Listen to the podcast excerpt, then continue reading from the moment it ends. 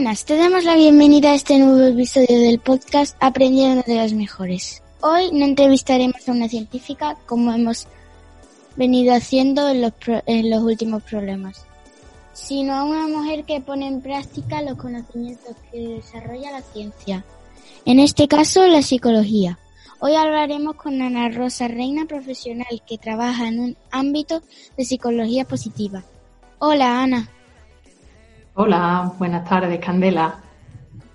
Antes de nada, eh, decirte cómo estabas y que, que cómo te lo estás pasando en la cuarentena. Bien, estoy bien. Bueno, en la cuarentena estaba como un poco como creo que casi todos, un poco cansada ya de, necesitaba ya salir a la calle y a la naturaleza, así que ya más contenta.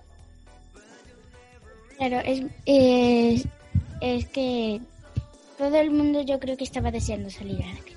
Todos, ¿verdad? Todos. ¿A ti también te ha pasado que sí? Sí, a mí también me ha pasado.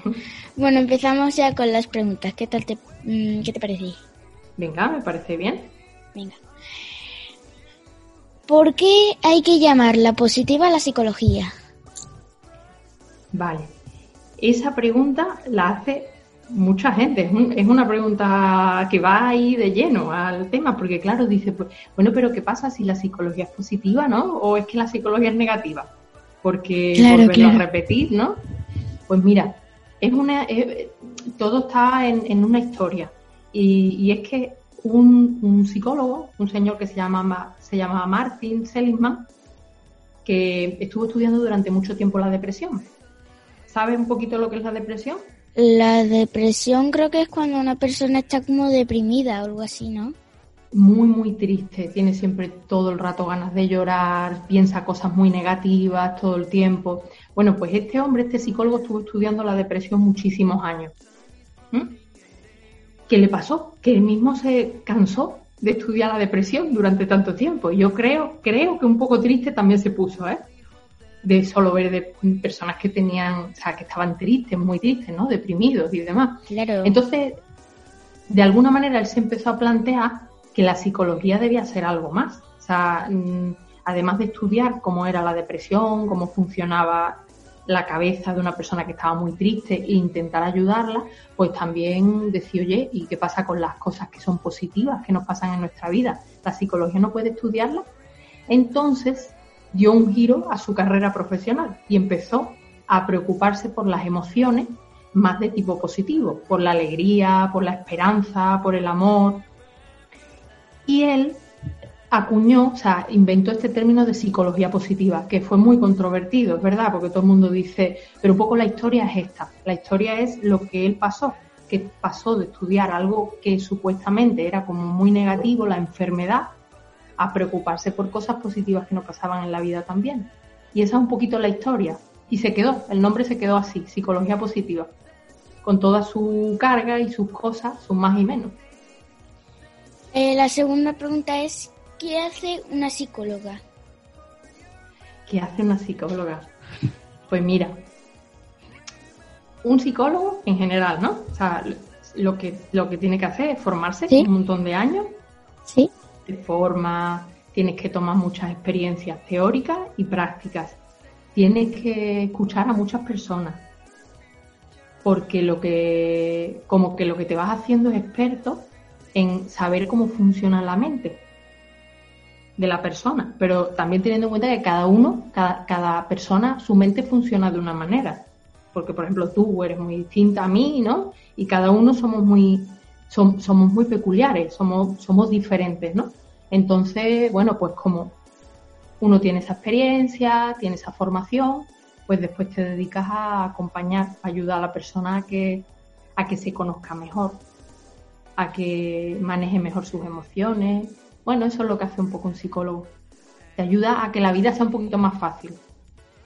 Vale. Y la tercera pregunta es, que, eh, que la gente que va a, a la psicóloga o a visitar al psicólogo, sí. cuando tiene problemas. ¿Sabes qué pasa? Que normalmente, sí, normalmente la gente va al psicólogo cuando tiene un problema ya muy grande y está ya mm, hartito o hartita. ¿Sabes lo que significa hartito o hartita? Está ya que no puede más. Ah, está hasta, hasta el moño. Está el moño. Perfecta, esa expresión es perfecta. Pues eso es lo que... y, y, claro, ¿qué es lo que pasa? Que no es necesario estar hasta el moño, ¿no? No es necesario porque algunas veces todos tenemos dudas, todos no, a veces tenemos momentos en los que nos comemos un poco el coco, nos preocupamos y bueno, pues eh, a veces la ayuda de otra persona que no, que no, que justo eso nos ayuda a conocernos un poquito más, a saber cómo manejar la situación, pues sería muy bueno y no hace falta tener un problema muy gordo para, ¿me explico? Sí, sí. Perfecto. Bueno, pero sí, pero en tu pregunta, Candela, sí, normalmente muchas personas esperan a tener un problema muy grande. hay otras que no, ¿eh? Esperan, sí, esperan, o sea, van aguantando, aguantando, aguantando, y cuando ya no pueden más, cuando ya están un poco hartos, van al psicólogo. Dicen, ya no puedo más, necesito ayuda. Ah, claro. Dice, eh, esperan hasta que le... Hasta que ya no pueden más. Que ya no, claro. Estoy muy cansado, estoy muy cansada, voy a que me ayuden. Cuando lo que te comento es que a veces no es necesario esperar aguantar tanto, ¿no? Yo puedo ir a buscar ayuda sin encontrarme tan tan mal, ¿no? Sí. Ya, ya, que pues la gente va porque sí, ¿no? A lo mejor es que una persona eh, le pasa algo, pero en realidad a esa persona lo que cree que es lo que le está que le está afectando a ella. Es lo que piensa no es la realidad exactamente.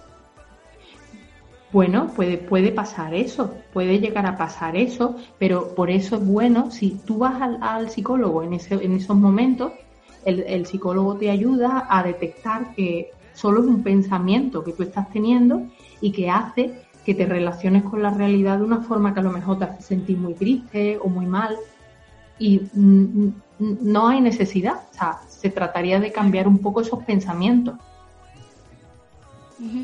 Bueno, pues la, siguiente pregunta es, dices que somos responsables en nuestras emociones. A mí hay veces que mi hermano me provoca y creo que él es el responsable. ¿Qué diferencia hay entre las emociones positivas y las negativas? Bueno, pero un momentito, Candela, y entonces, si tú dices que tu hermano es responsable, ¿esa la dejamos en el aire, esa? No sé, yo... ¿Tú ves que tu hermano es responsable, finalmente? No sé, porque él es más pequeño que yo. Yo todavía no sé... No sé. Yo no sé si mi hermano es responsable, sí o no. Claro. Eso lo sabe mi madre. hay, hay un dicho, hay un dicho que es muy antiguo, Candela, que dice que dos no se pelean si uno no quiere.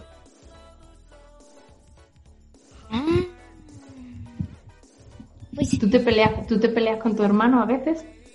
Sí, a veces, porque yo soy provocada, yo soy la más, la más.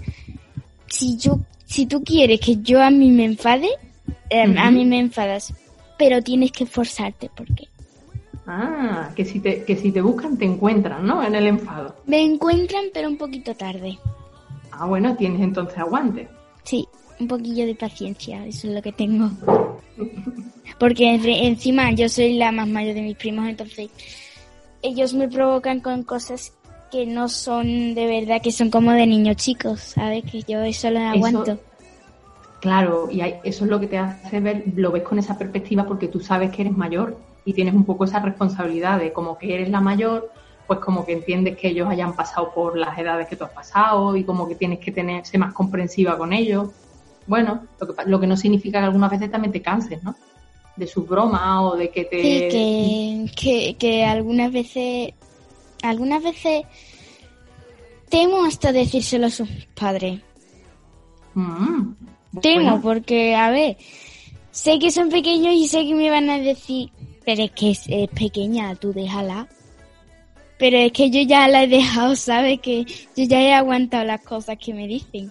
Y en ese caso, entonces, que, eso que te, eso que te sale es, querer no dices nada, te lo, te lo tragas tú. Ya, ya lo sé. Bueno, Ah. alguna vez, alguna vez lo he dicho, alguna vez he dicho que, pero si es que yo ya me he hartado, si, si, si es que si están así todo el rato.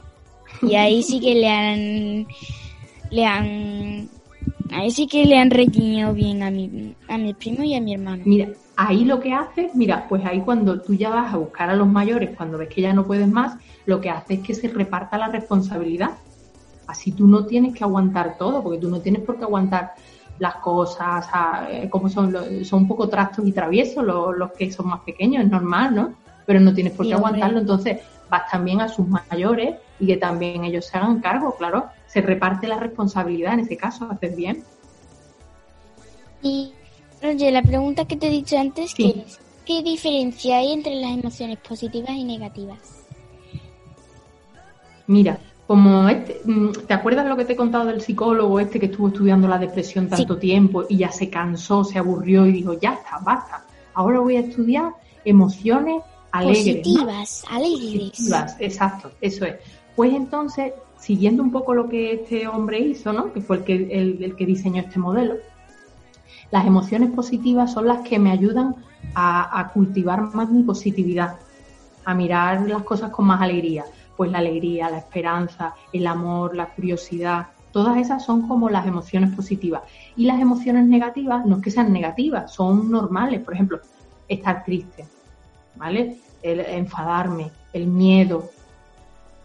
Todas esas emociones no son negativas en sí, son, eh, son naturales, son sanas tenerlas. Pero si no sé cómo manejarlas, me pueden llevar a ser muy negativo, a la negatividad. ¿Sabes un poquito a qué me refiero cuando digo ser negativo? Eh, sí, creo que como que como que te enfadas y la cargas con los demás, ¿no? Por ejemplo, porque piensas que qué malos son los demás, fíjate lo que me han hecho, o, o mira qué mal lo hizo, y entonces estás pensando, o sea, ahí es cuando empiezas a ponerte negativa. Echar la culpa a los demás. Bueno, Mi- pues Mi, Esa es- sería- mi, mi Sí, hermano, dime. que mi hermano últimamente vienen unos eh, unos chicos, bueno, unos adolescentes vienen y se sientan en los bancos de enfrente de nuestra casa. Y Ajá. un día, pues, un día mi madre, como hacían tanto ruido y nosotros no nos podíamos mm, dormir, pues llamó a la policía. Pero les avisó, pero luego se cansó y los llamó. Entonces, la policía dijo que estaban con otros otros temas y no era muy y ya eh, no era muy importante. Entonces, ahora mi hermano que siguen aquí porque como ya se ha acabado medio la cuarentena, pues está otra vez han vuelto aquí.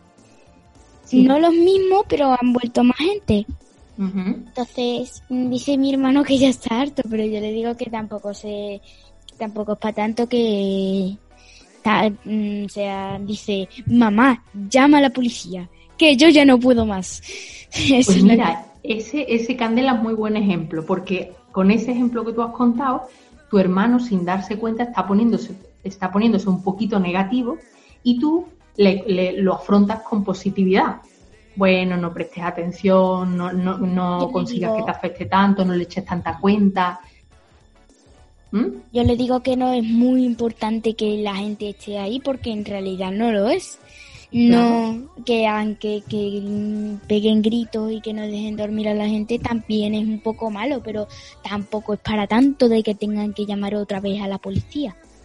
Eso es, y entonces, fíjate, pero él está alimentando unos pensamientos, a veces no, no lo hacemos queriendo, que se está, está empezando como a darle vueltas al coco. Y eso, cuando empezamos a darle vueltas al coco, es cuando nos ponemos negativos.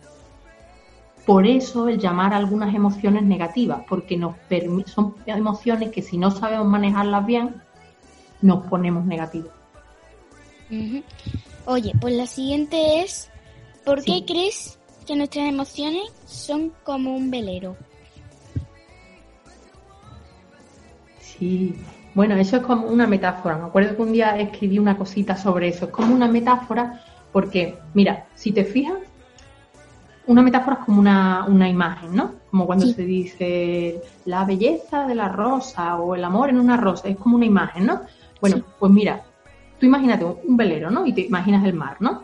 El mar es como si fuera la vida, porque el mar siempre está en movimiento, ¿no? Sí, ¿Tú has visto alguna vez el mar parado? No, nunca. Mm, muy difícil, aunque el agua esté muy quieta. Porque la luna tampoco está quieta. La luna tampoco está quieta. Exacto. Podemos, nos puede parecer que está quieta, pero nunca, nunca está quieta. Siempre está en movimiento. Pues entonces te tienes que imaginar que el mar es como la vida. ¿Vale? Siempre está en movimiento. Y el velero está sobre el mar. Entonces, ¿por qué el velero con las emociones? Porque mira, el velero es como una parte del velero, hay, hay una estructura en el velero que se llama la, quilla, ¿Mm? que es una, es una estructura que permite que el velero esté como, se mantenga a flote, que esté como el sostén del velero, que el velero no se vaya a pique, de alguna forma, ¿no? Bueno, pues esa estructura tiene que ver con algunas de nuestras emociones, que nos, da, nos dan estabilidad, que es como, como si no, son como las antenitas, son las que nos alertan de cosas. Por ejemplo, la tristeza, el miedo, el enfado. Fíjate si son, aunque, se, aunque en la psicología positiva se le llamen negativas, son muy importantes, porque esas emociones nos dicen cosas. Por ejemplo, si yo tengo miedo, a mí mi miedo me está diciendo algo y tengo que escucharlo, me está diciendo que yo tengo que, este, me siento alerta de algo. Ahora lo que tengo que aprender a manejarlo, para que mi miedo no me coma y no sea más grande que yo. O el enfado, pues si yo de repente algo me hace enfadar, yo tengo que escuchar porque algo me está pasando. O me está molestando alguien, o yo de repente pensaba una cosa y ha sido otra que yo no me esperaba. Entonces, esas emociones son como si fueran la quilla del barco, que están como, son lo que permite que el barco tenga una estructura y tenga ese, porque me ayudan a alertarme, a conocer cosas de mí cuando algo no me gusta. Y después, por otro lado, las velas del velero. Imagínate las velas, ¿vale? Las velas, ¿qué es lo que pasa? Las velas son el viento, también va a su aire, ¿no? Sí, también. Pues las velas son como hacia dónde quiero yo ir, qué quiero hacer yo con mis emociones. Por ejemplo, con lo, quiero eliminar las, negativas. Bueno, mm, no, no, no, no tengo que eliminar las negativas, Candela. Lo que tengo que hacer es saber cómo manejarlas. Cuando me pongo triste, aprender a manejar mi tristeza para que mi tristeza no sea cada vez más grande. Pero no, tengo que eliminarla, porque si yo eliminara la tristeza, ¿tú te imaginas una persona que fuera, estuviera todo el día, todo el día, todo el día riéndose? Mm, no, porque, bueno, hay personas que son de risa, de risa fácil, como yo, y que nos reímos con facilidad, pero no, tampoco reírnos todo el día. Porque no tiene sentido. Imagínate que la profesora te está contando algo importante. O te está riñendo un poco, Candela, que no has hecho los deberes, tal, y tú te empiezas a reír. ¿Imaginas? No, porque hombre, eso es, eso es una cosa seria, no, no es, no es algo que sea como, mm, como de un chiste, ¿sabes? Eso es serio. E-, es serio porque en este ejemplo que estamos diciendo, si la profe te, riñe, lo normal es que te pongas un poquito triste o te quedes así un poco, porque a lo mejor te des cuenta de que, bueno, pues no has sido capaz, no has podido porque no has tenido tiempo de hacer los deberes o, o querrías haberlo hecho pero no pudiste, lo que sea. La cuestión es que, ves, ahí sí tiene sentido ponerse un poquito más serio, más triste. Claro, también es hacer, eh, también es poner más atención en porque en los errores se aprende. Eso siempre me lo dice mi madre. De los errores se aprende. Entonces, mm, eh, yo, por ejemplo, cuando estaba aprendiendo a montar en bici, sí. me caí. Pero me dijo mi padre, me dijo mi padre, me dijo mi padre y mi madre, me dijeron, de ese error se aprende. De que no tiene que inclinar el pie para acá, no sé qué. Claro, eso es un poco más la cuestión de que tú te imaginas que vas a caerte, pero no te vas a caer. ¿Sabes? Que eso Y cuando tú estás pensando que vas a caerte, lo que está actuando ahí es el miedo. ¿Vale? Pero tú dices, ahora tú tienes dos opciones, escuchar ese miedo y no volverte a montar más en bicicleta, o escuchar ese miedo y decir, vale, es verdad, una vez me caí, pero yo voy a seguir intentándolo. ¿Por qué? Porque como te dice tu madre y tu padre, es verdad que de los errores se aprenden. Los errores lo que sirven es para aprender. Y eso es, eso es positividad, por ejemplo, Candela. Entonces que tú, tú eres muy positiva. Pues eso lo seguí intentando y pues hasta la quinta no logré dar una vuelta al pueblo entero. Pero lo lograste, que es lo importante. Pero lo logré porque, porque me esforcé y, y porque lo intenté varias veces y pues lo hice. Así es. Y así, con todo lo que nos, así con todo lo que nos pase. Así, así es como se tienen que hacer las cosas. Porque si tú haces las cosas malamente, mm, rápido y sin pensar, te salen mal. Te salen mal, no, no, te salen mal, lo haces mal. Eh, por ejemplo, imagínate los deberes, escribes mal, escribes que haces los ejercicios así, que lo haces todo mal, rápido y sin pensar en que debería de parar o algo así, eso, eso sí que hay que tenerlo en cuenta de que deberíamos de pensar cómo, cómo quitarnos de la cabeza el rápido y decir para, que esto lo estoy haciendo mal. Eso. O sea, que para que esto lo estoy haciendo mal, voy a borrarlo y lo voy a volver a hacer. No, porque nosotros no, no pensamos en eso. Podemos pensarlo en un momento dado, pero... Bueno, pero mira, cuando me doy cuenta, como lo que tú estás diciendo, cuando te das cuenta, te puedes parar y entonces puedes poner atención. Porque todo el rato anterior no has estado atendiendo, has estado con la cabeza en otra cosa. Entonces, cuando te das cuenta, dices, como tú has dicho, ¿no? Eh, un momento, párate, párate y pon tu atención en lo que estás haciendo. Porque hay que tener, hay que, hay que pensar en lo que estás haciendo y pensarlo y si, y si eso, lo bien. Totalmente. Mira, Candela, ese ejemplo que tú pones de pararte y poner la atención y hacerlo bien y, poner esfuerzo, eso serían las velas del barco. Claro, eh, sí. Eh, y, claro, sí, sí, ya lo entiendo. Porque las velas del barco es dónde voy a, dónde quiero dirigirme. Quiero hacer mis deberes bien y quiero, oye, porque ya que estoy dedicando tiempo a hacer los deberes, lo voy a hacer bien. Bueno, pues me enfoco a eso. Y ahí es donde yo me quiero dirigir. Entonces a lo mejor el barco se tiene que quedar parado un rato y vuelvo otra vez a poner mis velas en la dirección hacia donde quiero ir y entonces el barco continúa en movimiento. Vale. Eh, la siguiente es, ¿cómo nos puede ayudar la escritura en nuestra vida? la escritura. ¿A ti te gusta escribir? Eh, yo, yo no escribo ni libros, ni diarios, ni nada, pero yo, a mí me gusta, lo que me gusta es aprender a escribir mucho mejor. Ah, Porque yo escribo, yo escribo un poco mal cuando escribo rápido, que eso es lo, lo que a nosotros nos pasa. Pero si escribir un poquito bien, me gustaría te gustaría aprender a escribir un poquito mejor. Pues mira, yo pienso que la escritura puede ser muy positiva, pero igual que la pintura, igual que bailar, igual que cantar, yo creo que cualquier cosa que sea como artística, que nos permita expresarnos, creo que es muy buena, porque las personas necesitamos expresar nuestras emociones. Entonces, a mí, a mí, que me gusta, a mí que me gusta es, a mí lo que me gusta es mm, pintar, hacer dibujos, hacer dibujos, eh, porque yo pinto, yo creo que pinto muy bien.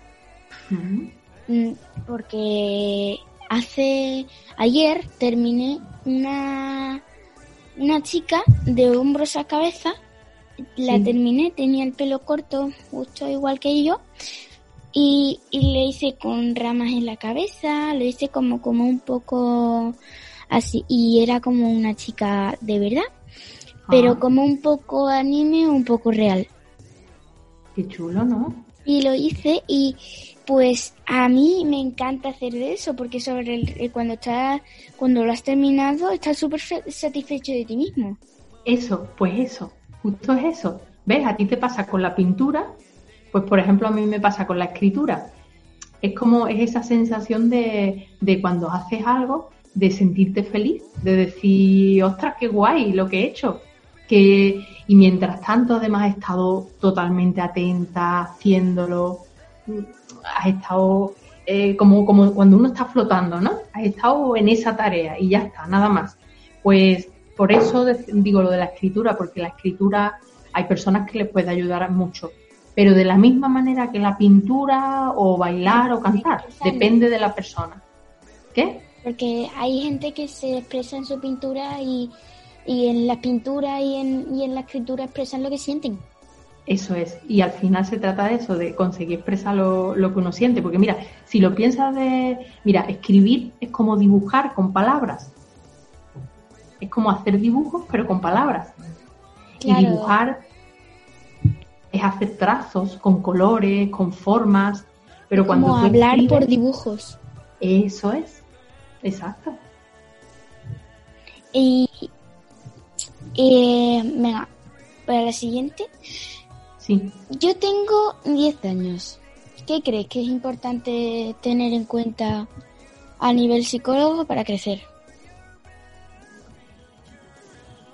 A nivel psicológico, a nivel psicológico, de desarrollo personal, de, pues, para crecer, pues para crecer, pues cosas tan fundamentales como, mira, una de las que, está, por ejemplo, la que estamos hablando, que la acabamos de decir, expresen lo que sientas, lo que sientas, lo que sea, estés triste, estés contenta, estés enfadada, estés frustrada, como estés, que lo expreses.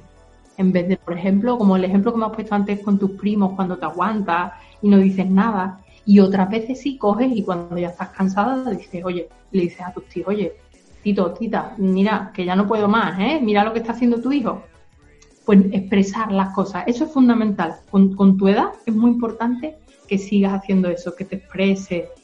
Después, que es importante, que hagas las cosas que te gustan, que hagas cosas que te gustan. Eso es, eso es, eh, es lo que nos da la vida, porque además lo que te va a ayudar a saber qué quieres ser de mayor, ¿sabes? Las cosas que te hacen ilusión. Y, y después, ¿qué más? Pues después también los pensamientos, Candela, los pensamientos de que, de que sepas que eres capaz de hacer las cosas, de que eres una niña valiosa. ¿Mm?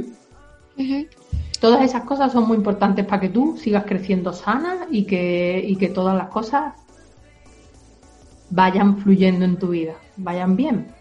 A mí lo que me parece más importante para aprender en mi edad es centrarse en los trabajos y tener una idea de lo que estamos haciendo. Como por ejemplo, si tú estás insultando a alguien, tenemos que darnos cuenta de que lo que estamos haciendo es o cargarla o, o haciéndole daño a esa persona. Que nosotros lo que tenemos que hacer es, igual hasta le estás provocando para que a ti te te, esto, te, para que a ti te, te insulte también.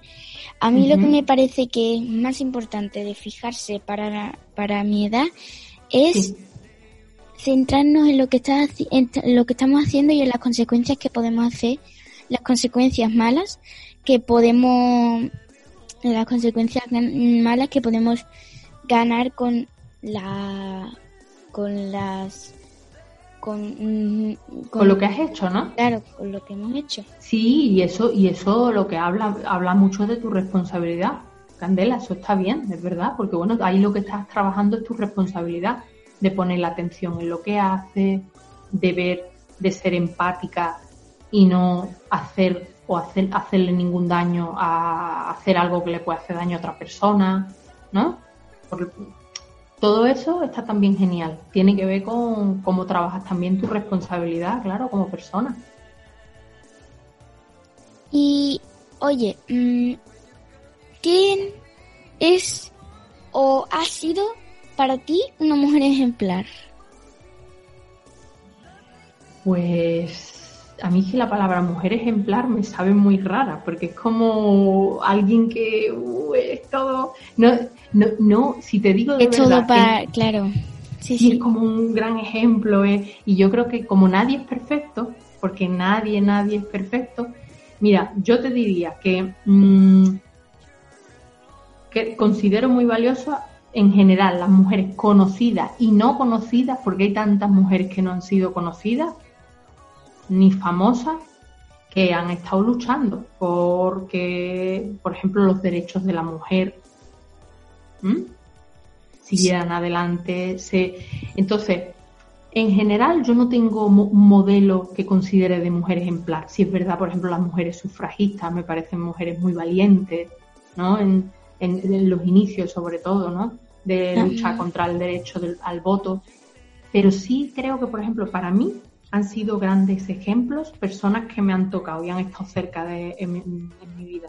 Por ejemplo, una maestra que tuve cuando era niña, con tu edad, más o menos, así, con, con nueve años. La tuve con nueve, diez y once años, tres años. Y a esa mujer no la puedo olvidar nunca. Para mí fue un ejemplo. Pues me enseñó muchas cosas. Eh, mis amigos, yo alguna vez eh, a una amiga, una vez a una amiga mía que dice que quiere ser científica de, de mayor eh, y que piensa como sea, em, eh, tener una granja, porque a ella le gustan mucho los gatos. Tener una granja y con esa con esa granja o el campo que ella quiera tener, dice que va a tener dentro un laboratorio. Entonces, sí, un laboratorio. Y me dijo ella que eh, ella me dijo un día en el cole que iba a hacer como una máquina del tiempo yo le dije, pues tú inténtalo, que a lo mejor lo puedes conseguir, pero no sé muy bien si eso va a ser posible. Porque, a ver... Se convertiría en una gran científica, desde luego, ¿eh? En la, más importante. Sí. me parece que eso sería sería interesante se volvería famosa, pero yo creo que creo que en realidad ella, pues si se propone algo, pues también lo puede conseguir si se esfuerza. Seguro que sí. Y aunque no descubra la máquina del tiempo, puede descubrir otras cosas por el camino, igualmente interesantes. Por ejemplo, una medicina, ¿no? Una medicina de yo qué sé, para curar, por ejemplo, la leucemia. Y esa, ese tipo de medicinas que nos pueden ayudar con... El coronavirus. Sí. que no puede, exactamente nos puede ayudar a parar un poco el coronavirus. Pues sí, porque, a ver, ahora mismo la, esta pandemia que tenemos es un poco más importante de lo que era de lo que era antes que ni siquiera sabíamos que existía ese virus. Así es. Bueno, pues hasta aquí hemos mm, hasta aquí ya no tenemos más preguntas. Pues no. No tenemos más y que nada, decirte que me lo he pasado muy bien esta entrevista yo creo que ha sido la mejor que he tenido porque he hablado, en las otras he hablado, claro, he puesto ejemplos y, he dicho también ha estado bien que me han encantado las demás, me han encantado. Pero lo que me has, lo, esta me ha gustado mucho porque encima no es de ciencia, ¿sabes? A ver, yo digo que a mí me gusta mucho la ciencia, que yo lo reconozco que a mí me parece a la ciencia que en algunos momentos nos puede parecer asombrosa porque eh, es. que lo es, claro. Y pues eh, también me parece que me ha, que a mí, como mi padre también es psicólogo, pero no es, no creo que sea, no sé, eh, no lo sé. No creo que sea. Quiere decir que, se ha despertado tu curiosidad por la, por la psicología también, ¿no? Sí, exactamente. Qué bien. yo antes pensaba, yo antes pensaba ser eh, científica bióloga. Ah. Oye, qué chulo, eso, Pero, no eso me gusta, ¿eh? Ahora me, estoy intentando cambiar de idea o a ver qué es lo que... Porque no sé.